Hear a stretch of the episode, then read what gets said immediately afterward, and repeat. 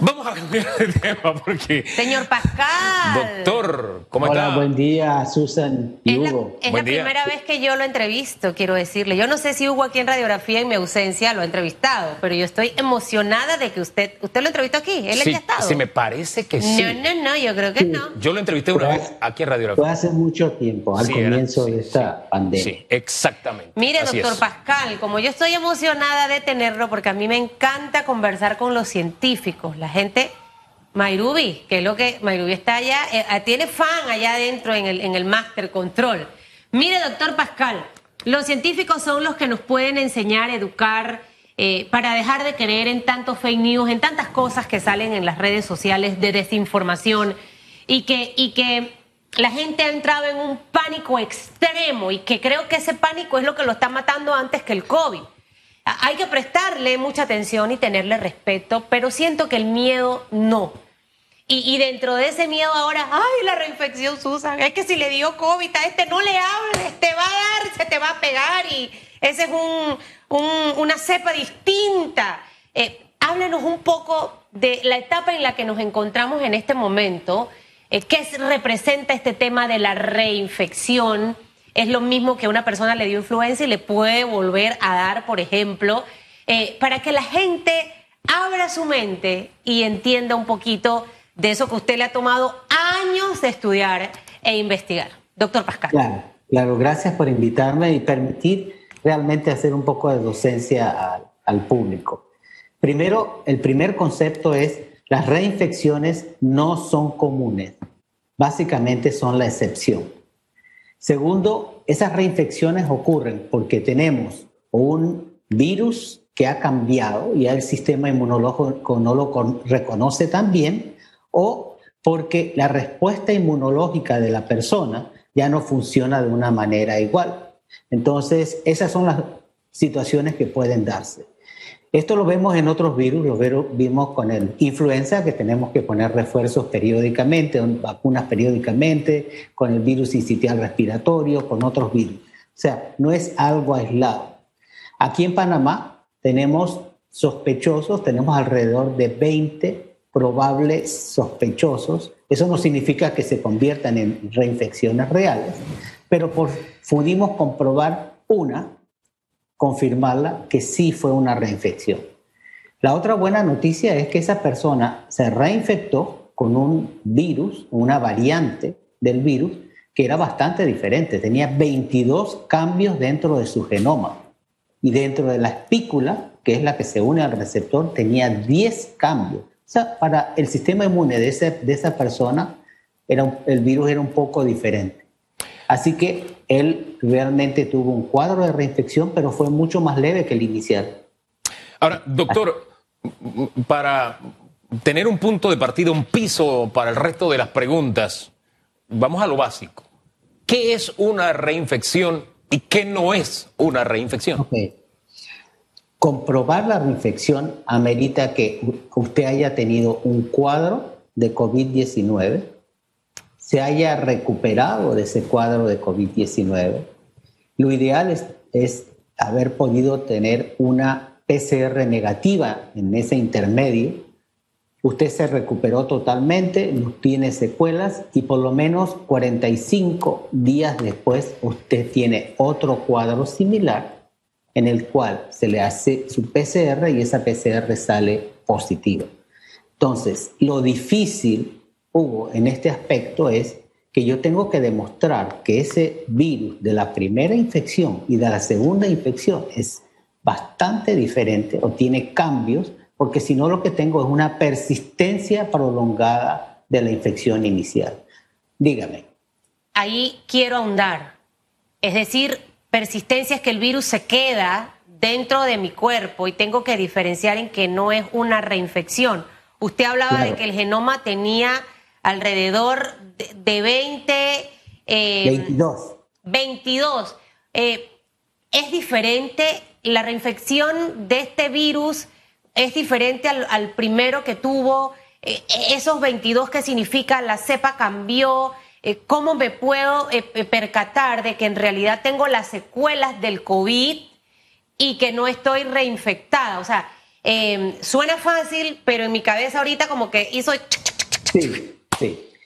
Uno, hay que, me, gustaría poder aclarar que las personas, algunas personas que le da COVID, a veces tienen por dos y tres meses, pueden salir PCR positiva. No es lo común, hay excepciones, pero lo que no es virus lo que tiene la persona, son remanentes de fragmentos del virus y que son detectables. Y la persona está feliz, no tiene ninguna manifestación. Eso lo sabemos. La reinfección es que usted se recuperó, dejó de estar positivo, y aparece nuevamente con síntomas y está nuevamente positivo. Y además de eso, eso el primer, la primera variante que detectamos y la segunda tiene que ser diferente, porque si no simplemente estamos hablando de la persistencia de la primera infección. Ahora, eso es una reinfección. Ahora, eh, si en ese periodo en que la persona tiene restos del virus, eso me hace pensar cuando uno se recupera de un resfriado y uno dice, tengo el muermo todavía. Uno está bien, pero tiene ahí como que algo le quedó, ¿no? Me lo imagino de esa forma, usted me dirá si es así o no.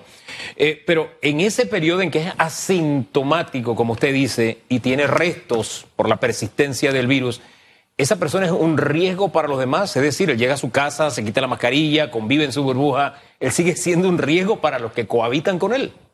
No, se ha visto en nuestra experiencia aquí en, en Borgas que realmente después del décimo día que usted ya se tuvo la infección, ya no tiene virus viable. Puede tener fragmentos del virus, pero no tiene virus viable que sea infectivo.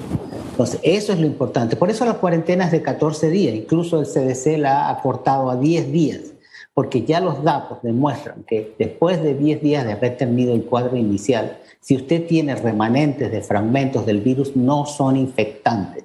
O sea, esa persona ya no es un riesgo para la comunidad y que pueda infectar a otros. Ahora, eh, es normal, usted dice que no es, o sea, que no es tan normal que se den los casos de reinfección. En una persona, ¿es bueno o es malo en el organismo? La segunda vez que le da, le puede dar más fuerte, puede ocasionarle la muerte, por ejemplo los cuidados que debe tener. Una persona ya vacunada con eh, las dos dosis puede reinfectarse.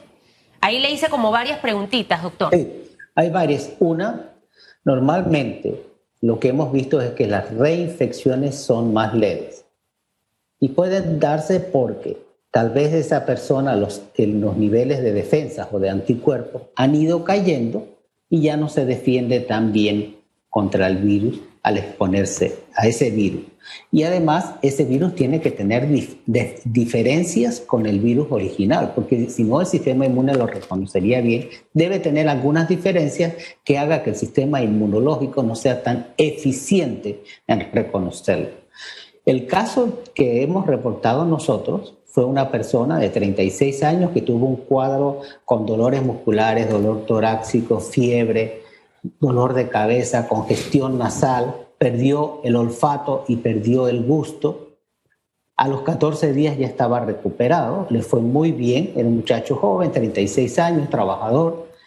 Seis meses después llega con un cuadro más leve, pero congestión nasal, malestar general, dolores musculares. Le hacemos la PCR y sale positivo. Y además con el grupo de virología tratamos de cultivar el virus y pudimos cultivarlo. O sea, tenía un virus infectante, no eran restos de, de, virus, era un virus infectante y además pudimos secuenciar las dos. La primera, porque la teníamos guardada en gorgas, la primera y la de los seis meses, y nos dio que ese virus tenía un nivel de diferencia hace bastante importante, ya que tenía 22 modificaciones. Wow, 22 modificaciones. ¿Eso qué implica? Que es un virus totalmente distinto con estas modificaciones, una mutación, una nueva cepa, o es el mismo? ¿Cómo es, el asunto? No, sí, esa, esa, es una buena pregunta y nosotros ahora estamos evaluándolo porque eh, dependiendo y haciendo consultas con grupos internacionales, para, estamos viendo si realmente merece ser catalogado como una nueva variante de este virus debido a la gran cantidad de cambios que tiene y de mutaciones que tiene. Ahora bien, el doctor Saint Llores nos decía ayer que em, casos de reinfección eh, representan el 0.1%. Calculando los casos que hemos tenido en Panamá, deberían tener unos 300 casos, pero que comprobarlo es difícil. Eso me indica por lógica que hay gente que se ha reinfectado, pero que clínicamente o científicamente no se ha podido comprobar. Sí, sí, Hugo. Nosotros ahora mismo tenemos un grupo de sospechosos de reinfección, sospechosos, y tenemos un grupo de probables reinfección. Sospechosos son muchos, pero no, a veces no cumplen todos los requisitos necesarios para ser catalogados. Tenemos 20 que sí cumplen los requisitos, es decir, tuvieron un cuadro inicial, se recuperaron, tuvieron el segundo cuadro, etc. Pero de esos 20, la parte difícil es que podamos tener las muestras. ¿Por las muestras en buena calidad para poder secuenciarlo. ¿Por qué es tan difícil, doctor? Eh, escuchaba que, en realidad hay una serie de requisitos que, ustedes deben e-, evaluar, pero ¿dónde está como lo, lo espeso del tema, lo complicado? Eh, para darnos cuenta de esto y, no me respondió en la anterior si la persona puede morirse por una reinfección y si quien está vacunado puede eh, reinfectarse, habiendo siendo paciente COVID, ¿no?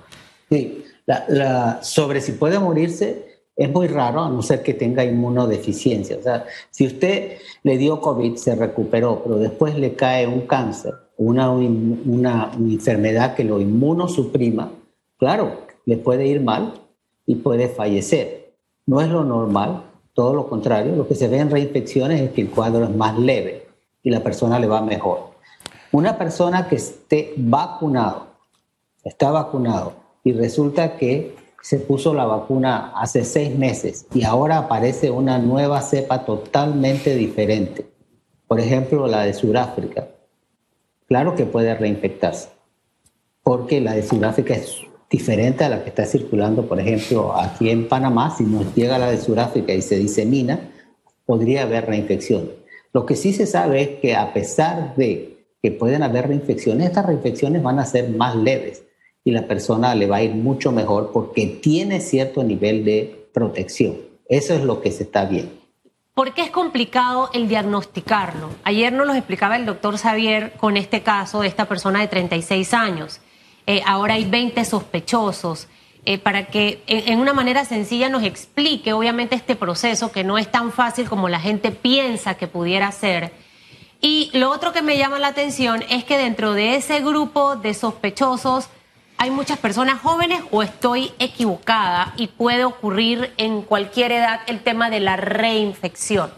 Hay de todo grupo de edad, no solo jóvenes, hay de todo grupo de edad. Lo que pasa es que a veces como tenemos más nivel de positivos en las personas más jóvenes, que son los que están trabajando y los que se están exponiendo, entonces es lógico que por simplemente estadística, por probabilidad, tengamos más personas en edad, en edad laborable que, que salgan positivos. Positivo. ¿Por qué es difícil hacer un diagnóstico de reinfección? Primero, debemos tener la primera muestra y tenemos que tenerla en buenas condiciones.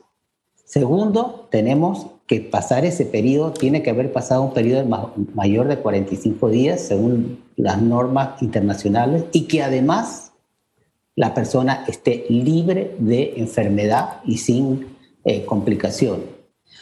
Idealmente que tuviera tenido una PCR negativa en el medio. Tercero, debemos tener la segunda muestra y la segunda muestra tiene que ser de buena calidad. Solo tener esas dos muestras separadas seis meses es dificilísimo. Imagínense que nosotros en Gorgas podamos tener entre mil y cuatro mil muestras diarias. Si nosotros guardáramos todas las muestras que tenemos de todos los días necesitaríamos, yo no sé, como una hectárea de congeladores para guardar todas esas muestras. O sea, uno también tiene que priorizar, priorizar y decidir qué muestras conserva o no. Entonces, afortunadamente teníamos las dos muestras de este sujeto. En buenas condiciones estaban en congeladores de menos 80. Wow. Cuando amplificamos, dio a la amplificación positiva, y tenían una carga viral aceptable para poder secuenciar. O sea, todos estos requisitos, si no se dan, simplemente nos quedamos con sospechosos. Claro. No confirmados. Eh, ahí como que me, me, me, aclaró un poco una duda que me queda de sus respuestas para ir a la siguiente interrogante. Eso de tener una primera muestra en buenas condiciones, es decir, las pruebas o muestras que tienen no necesariamente están en buenas condiciones y decía una segunda de buena calidad. Es decir, ¿ustedes tienen muestras que no son de buena calidad? Lo que pasa es que va a depender el almacenamiento. Okay. Si usted almacenó una muestra de virus de ARN a 4 a 8 grados centígrados, eventualmente le durará una semana, pero después de la semana ya hay degradación viral. Y lo mismo pasa con las vacunas. Estas vacunas de ARN son vacunas que hay que tenerlas en temperaturas ultrafrías porque si la pone a, temperatura 2 a 4, eventualmente ese RNA se va a degradar. Ahora, Por eso, díganme. Sí, no, ahora sí voy entonces a la interrogante. Creo que queda claro eso de las buenas condiciones y la buena calidad. Y de la hectárea, digo que me lo adelantó por aquello de una, un congelador de una hectárea, ¿no? Una, o una hectárea de congeladores. Doctor, ¿esto quiere decir que la gente que uno escucha normalmente con la frase me volvió a dar el COVID, no necesariamente es que le volvió a dar, no necesariamente es que se reinfectaron entonces. No, no necesariamente. Esa básicamente es la excepción. Eh, le pudo haber dado otro virus, otro catarro. Eh, actualmente estamos viendo que está circulando, no el virus de influenza, pero sí está circulando rinovirus y está circulando adenovirus eh, y nos han llegado varias personas que nos dicen, sí, me dio de nuevo. Le hacemos el panel respiratorio y tiene otro virus, que tiene todo el derecho de tenerlo. ¿Esos virus son nuevos? ¿Es normal que tengamos nuevos virus o, virus que siempre han estado con nosotros conviviendo? Todos los años, Susan, tenemos circulación de influenza, influenza B, rinovirus, parainfluenza, virus sincitial respiratorio, etcétera. Y los coronavirus endémicos, que son cuatro. O sea, esa circulación de virus la tenemos constantemente. Este año hemos tenido menos circulación de otros virus gracias a la medida de protección personal. Gracias a esto hemos realmente tenido, tenido menos cantidad de influenza y de flu. Y al final se parecen los síntomas.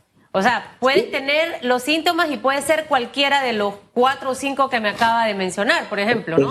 exactamente. Tal vez el, el, signo, realmente una característica propia de este coronavirus es cuando la persona le dice, mire, tuve como un catarro y ahora perdí el gusto y perdí el olfato. Cuando me dice eso, yo ya me oriento hacia coronavirus y no hacia influenza o hacia rinovirus. Esa característica o eso, esas, esas manifestaciones son muy, muy características de este SARS-CoV-2. Ahora, doctor, yo quisiera estos últimos minutos dedicarlo a una buena noticia que se recibió hace algunos días, porque con el Gorgas y nuestros científicos lamentablemente nos pasó como esas casas donde uno tiene un sistema de alarma, ¿no?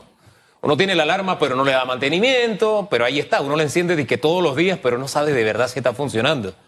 Y he conocido de casos de gente de que, oye, se metieron a la casa y la alarma no se activó. Digo, no se activó porque no la tenías al día, no le dabas buen mantenimiento.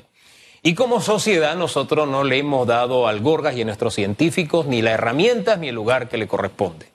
Dicho esto, la buena noticia es que a mediados de, hace un par de días, 17, 16 de este mes, se anunció que van a tener nuevas instalaciones. Ya es un paso adelante, pero ábranos los ojos. ¿Qué es lo que exactamente eh, tienen entre manos con el Gorgas? Bueno, este es, este es un sueño que comenzó en el 2012. Incluso eh, yo acuñé ese tema, ese término, Campus Gorgas, con, una, nuestra, una de nuestras planificadoras y comenzamos a trabajar. En el 2016 ya conseguimos el interés del Banco Centroamericano de Integración Económica. Y fuimos, no lo hicimos de una sola vez, decidimos ir paso a paso. Primero tener los planos, hacer unos planos bien hechos y después ir a la fase constructiva. No queríamos llave en mano porque hemos tenido malas experiencias o han habido malas experiencias en cuanto a, sobre todo, la calidad del diseño y de la infraestructura. Así que estamos muy contentos, tenemos unos planos que fueron construidos, fueron diseñados por panameños y por una compañía internacional Page, que, le, que le, diseña los laboratorios al CDC de Estados Unidos y ahora ya estamos en la fase constructiva. Así que esperamos que en cuatro años, a más tardar cinco, tengamos un nuevo campus Gorgas en la Ciudad de la Salud. Wow, esa es una buenísima noticia. Y, y ese edificio emblemático que está allí en frente a, a Latillo, no sé, ¿qué harán con él? De pronto, mire, Panamá tiene una huella en lo que es la epidemiología, la investigación, etcétera. Sería un buen lugar para un museo. No echarlo abajo, como es la tradición en Panamá, que construimos una nueva sede, echamos la histórica abajo. Me parece que es emblemático, no sé. Usted se me adelantó, se me adelantó totalmente. Ese edificio, casualmente ahora lo estamos remodelando, lo estamos remozando, queremos que quede precioso y va a ser un museo de medicina tropical de Panamá. Qué bueno. Donde esté toda la historia de lo que ha pasado, cómo favoreció y ayudó a la construcción del canal y toda la importancia que ha tenido la medicina en, de Panamá para la región. Sí, va a ser un museo y hablamos con, con diferentes entidades, con el Ministerio de Cultura, etcétera. Ellos nos van a apoyar. Doctor, muchísimas gracias por compartir esa buena noticia, por orientar. Una cosita, Hugo, ¿me no, adelante, adelante, Gracias. cómo no. Sí. Doctor, antes de que se vaya, quisiera, me, me- me- me queda la duda de cuántas muestras tienen congeladas. Eh, porque obviamente no va a tener la hectárea, pero me gustaría saber cuántas muestras actualmente tienen de tanta gente que ha tenido con COVID en Panamá. Esa sería la primera. Y la segunda, rapidita, dentro del personal del Instituto Conmemorativo Gorgas que ha estado trabajando 24/7 sin descanso, de verdad, haciendo estos análisis y estos estudios, eh, los riesgos que han tenido con el tema del contagio, han tenido ustedes eh, eh, colaboradores que se han contagiado, pérdidas dentro de ese personal, porque siempre escuchamos de las enfermeras, de los doctores, de los policías, pero creo que sería interesante saber esas dos cositas antes de que se vaya. Ok, una, tenemos decenas de miles de muestras congeladas. Por suerte tenemos un cuarto de congeladores y tenemos cantidad de muestras. Por supuesto, guardamos solo las positivas y las que tienen una carga viral alta, porque si no, no nos van a servir para futuros análisis. Así que, ya le digo, por lo menos tenemos dos a tres decenas de miles de muestras. Todo esto lo estamos renovando constantemente. Y en cuanto a colaboradores, sí, hemos tenido colaboradores que han fallecido. Eh, las dos, unos, los dos se infectaron en la comunidad. Uno desafortunadamente tenía comorbilidades y en el hospital también adquirió bacterias nosocomiales.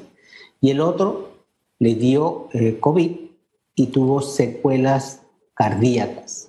Entonces hizo un infarto de miocardio masivo y falleció posterior al cuadro de COVID. Tuvo el cuadro de COVID, se recuperó, pero siguió con las manifestaciones cardíacas y hizo un infarto masivo y falleció.